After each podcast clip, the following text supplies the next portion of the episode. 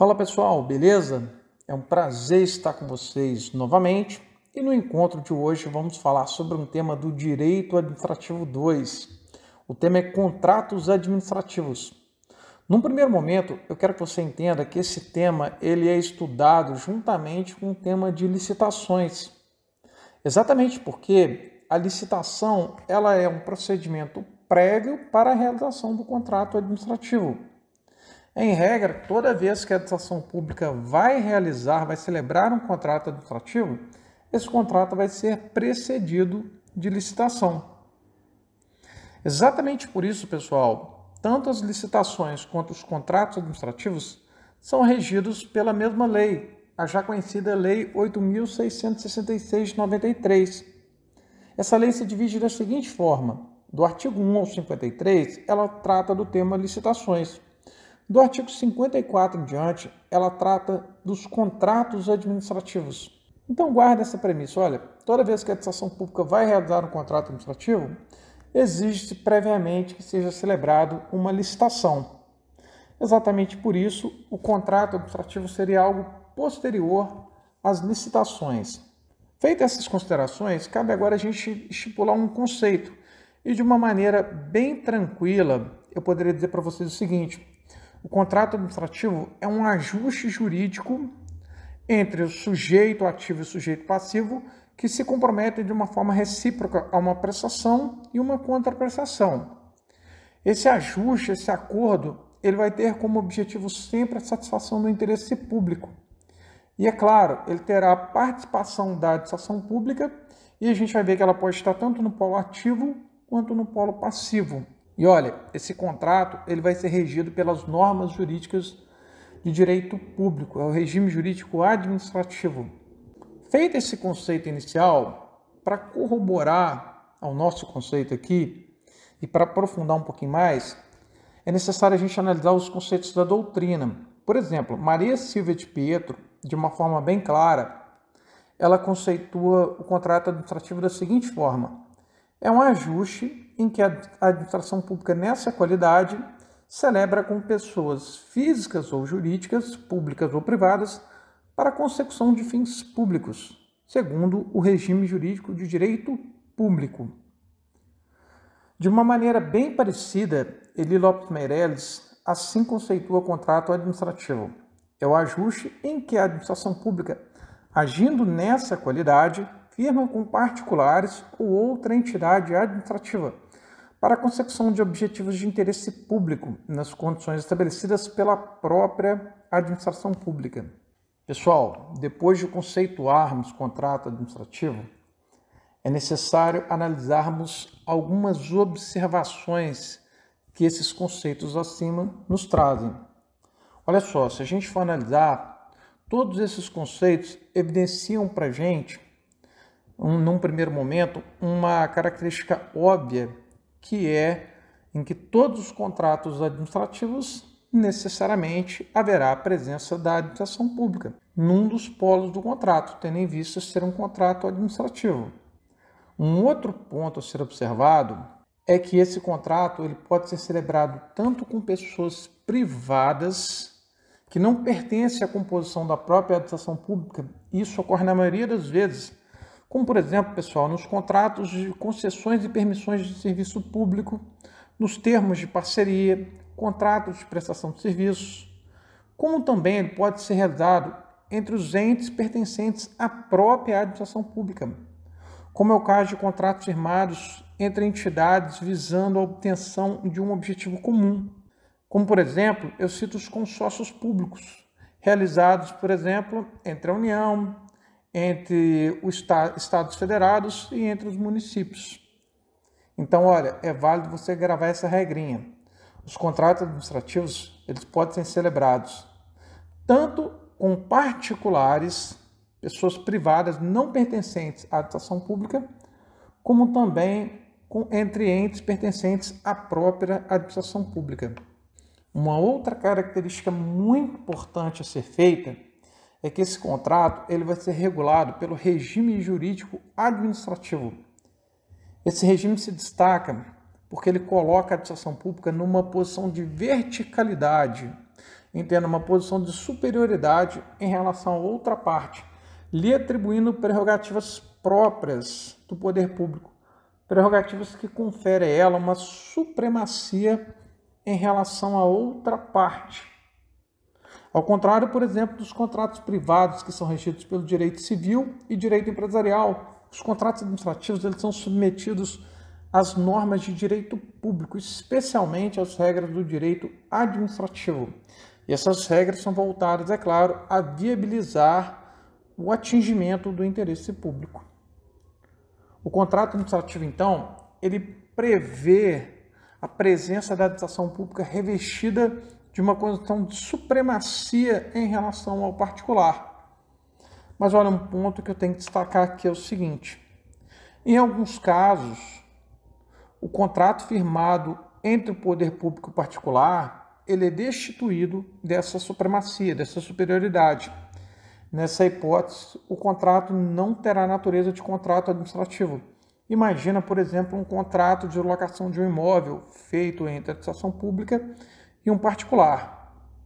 Pessoal, é importante ficar atento a essa questão, que já foi, por exemplo, um tema cobrado numa prova de magistratura do estado do Pará.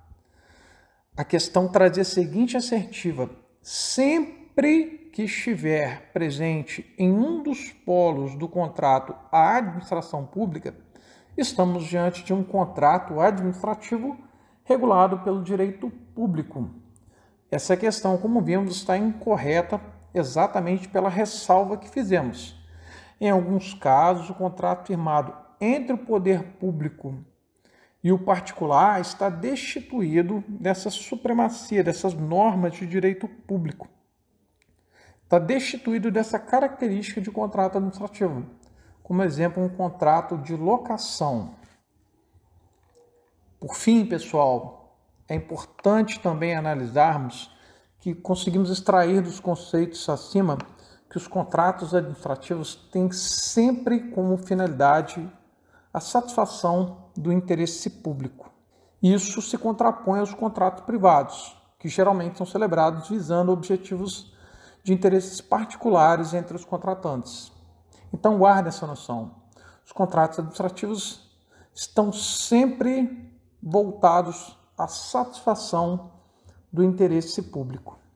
Olha, seguindo o estudo, é válido agora nós analisarmos as características do contrato administrativo.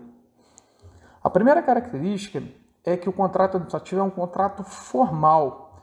Existem várias formalidades, vários requisitos intrínsecos e extrínsecos previstos na lei de licitações. Nessa lei, como eu disse, que aborda tanto o tema licitações como contratos administrativos. Essas formalidades serão estudadas aqui nessa aula. Uma primeira, uma primeira delas que eu posso adiantar é o seguinte, olha, os contratos administrativos, como regra, ele tem a forma escrita, sendo nulo e sem efeito o contrato verbal com a administração pública. Então guardem, a primeira característica, o contrato administrativo é um contrato formal, tem formalidades previstas tanto de formas explícitas quanto implícitas na própria lei. O contrato é também consensual, o que significa que ele se aperfeiçoa no momento em que há a manifestação de vontade. Ao contrário, por exemplo, do contrato real, que é aquele que depende da entrega do bem. No contrato consensual, considera-se perfeito acabado com a simples manifestação de vontade. Uma outra característica é que o contrato administrativo ele é comutativo. Contrato comutativo é aquele que existe uma equivalência entre as obrigações das partes contratantes. Significa que prestação e contraprestação estão equilibradas. Tanto a prestação quanto a contraprestação devem ser predeterminadas, estabelecidas desde o início do contrato. É diferente, por exemplo, do contrato aleatório, no qual você tem prestações e contraprestações não equilibradas e não predeterminadas. Uma outra característica muito marcante dos contratos administrativos é que ele é personalíssimo. Significa que ele leva em consideração a qualidade, as características do contrato. Então, olha só, esse contrato é chamado de intuito persona porque o preenchimento de determinadas exigências subjetivas e objetivas é decisivo para determinar a escolha do contratado. Exatamente por essa razão, os casos de subcontratação total ou parcial não prevista no edital e no contrato, ou ainda a decretação de falência ou insolvência do contratado, ou dissolução da sociedade e o falecimento do contrato, são causas que autorizam a rescisão contratual, conforme disposto no artigo 78 da Lei de Licitações. Então, ou seja, as características do contratado são determinantes para a realização desse contrato. E olha, por fim, esse contrato administrativo é um contrato de adesão. Contrato de adesão, vocês já estudaram, que é aquele contrato celebrado entre duas partes em que os deveres e as condições são pré-estabelecidas por um, por um proponente, em que a outra parte, o aderente, ela não pode discutir ou modificar essas regras impostas, esses deveres, essas condições.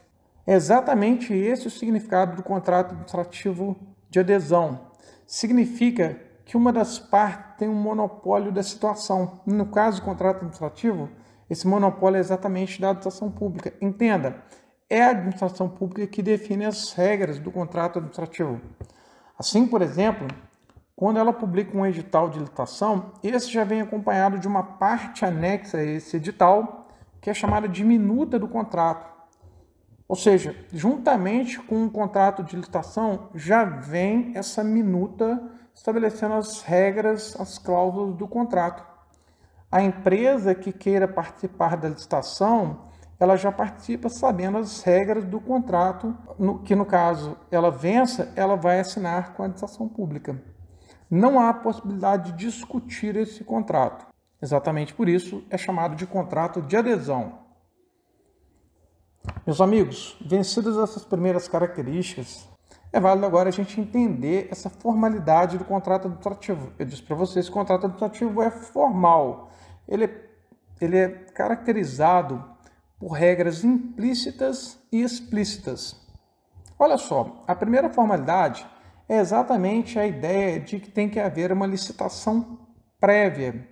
Entenda assim, olha, exceto nas hipóteses de inexigibilidade ou dispensa de licitações, os contratos administrativos são precedidos de uma licitação.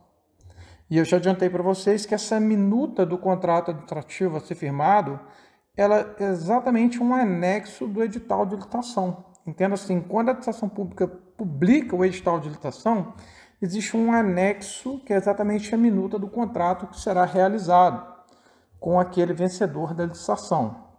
Uma outra característica a ser observada é que o contrato administrativo ele deve ser realizado por escrito. É o que diz o artigo 60, parágrafo único.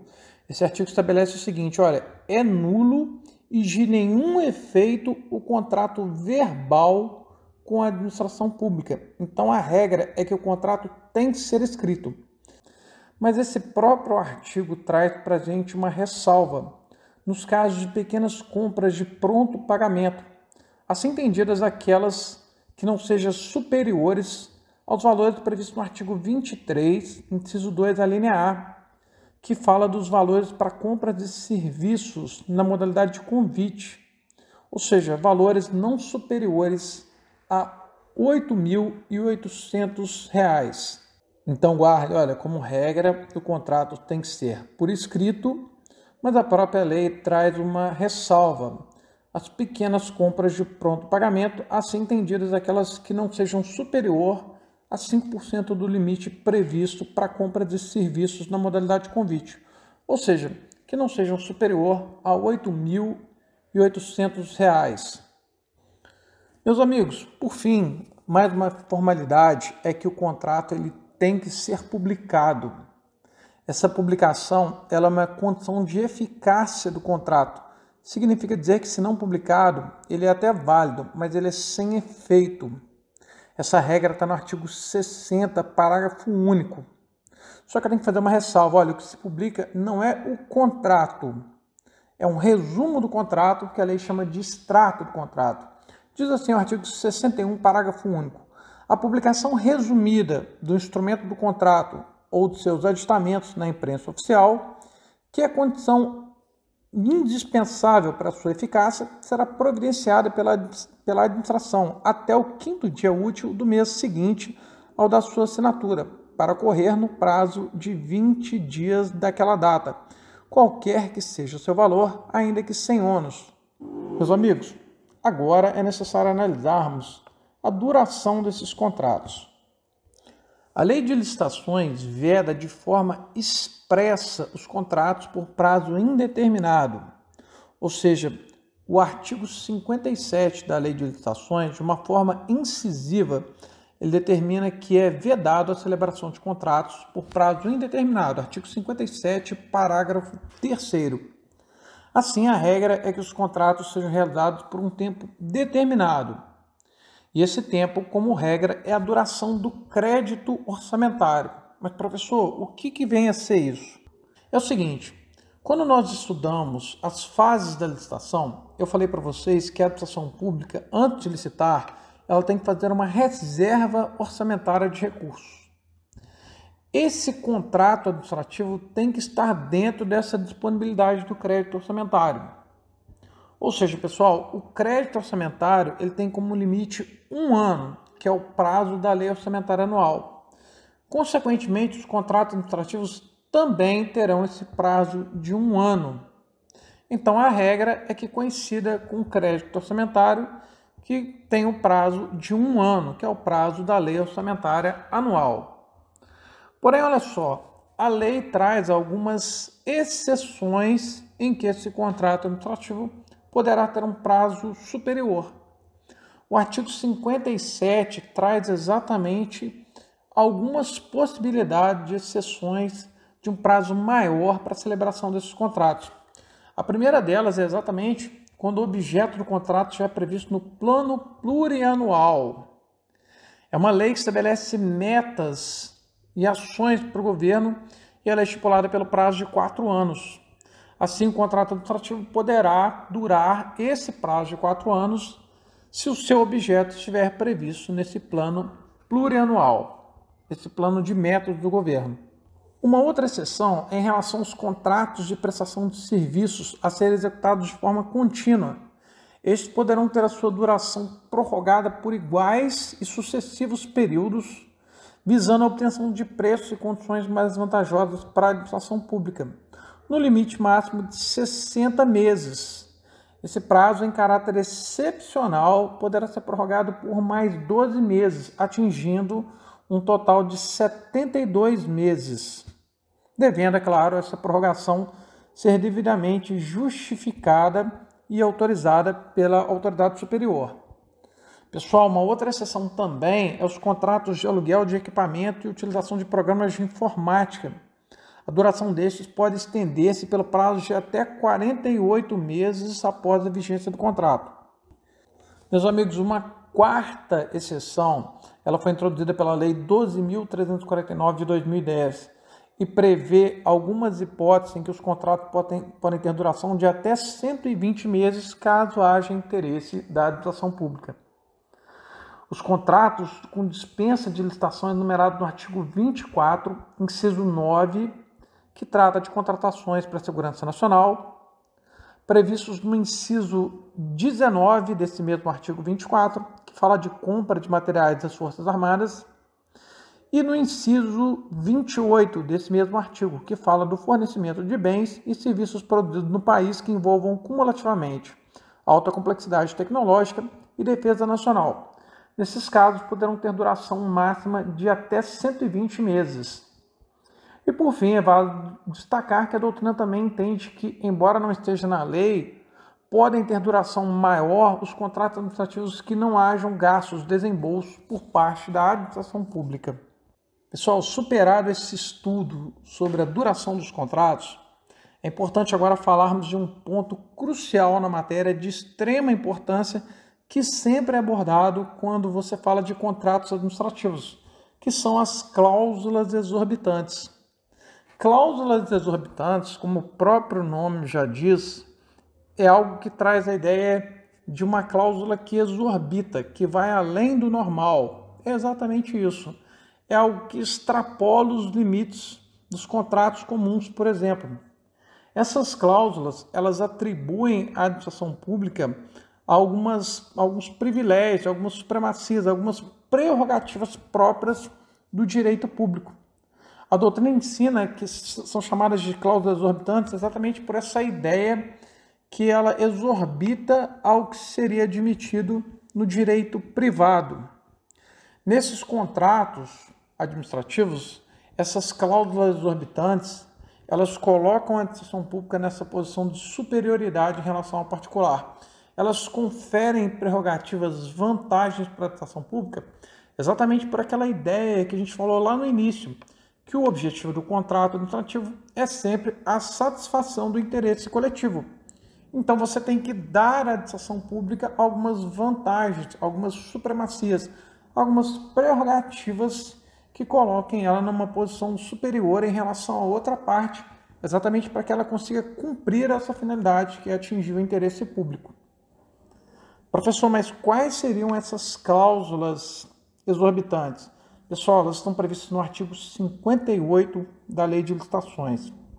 Seriam elas, olha, alteração unilateral do contrato administrativo por parte da administração pública, a rescisão unilateral do contrato administrativo por parte da administração pública, a possibilidade de fiscalização da execução do contrato administrativo, a aplicação de sanções ao contratado, a ocupação provisória de bens, pessoal e serviços da contratada vinculados ao objeto do contrato.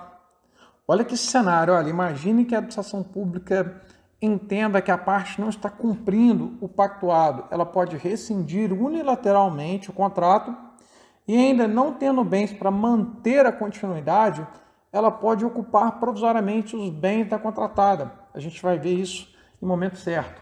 A exigência de garantia por parte da administração pública e ainda a restrição do uso do princípio da exceção do contrato não cumprido, que é um princípio previsto nos contratos particulares.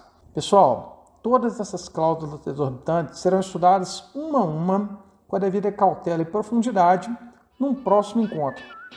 Por hoje é só, espero que vocês tenham entendido nos vemos na próxima. Um beijo no coração, fiquem com Deus.